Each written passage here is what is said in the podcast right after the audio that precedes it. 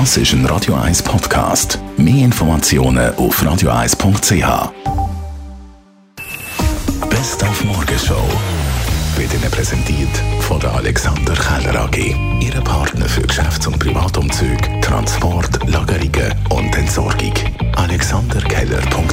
Letzter Schultag heute in Zürich, das heisst, Zeugnisse sind verteilt worden. Es war bei mir immer die Note in der Mathe. Gewesen. Ich weiss noch, dass ich der schlechteste Mathe-Schüler der Klasse war. Es war immer ein Horror, gewesen, die Noten zu sehen und zu hoffen, dass sie mir gesamthaft langt. Als ich in der 5. Klasse ein betragend schlecht im Zeugnis hatte, da bin ich auf die Welt gekommen.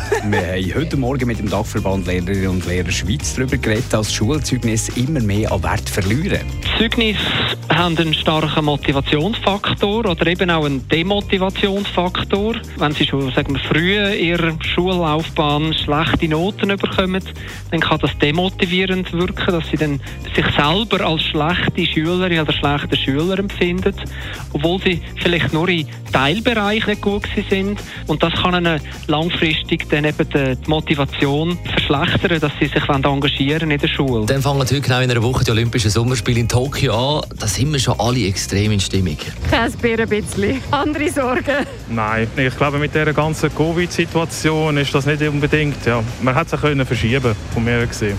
Nein, gar nicht. Es interessiert mich nicht so wahnsinnig. Und wenn es dann läuft, ja, dann schaut das Resultat an. Fußball-EM hat mir jetzt gelangt. Äh, brauche jetzt nicht noch einen zweiten Anlass. Aber mit dabei über 11.000 Athletinnen und Athleten aus über 200 Nationen. All die messen sich in 51 Disziplinen aus 33 Sportarten wie Synchronschwimmen, ja, Kanu, Slalom, Baseball, Dressurreiten Tischtennis und unsere Lieblingsdisziplin 20 und 50 Kilometer gehen.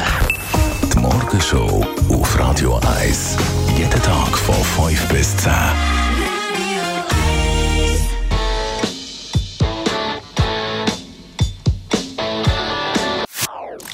Das ist ein Radio 1 Podcast. Mehr Informationen auf radio1.ch.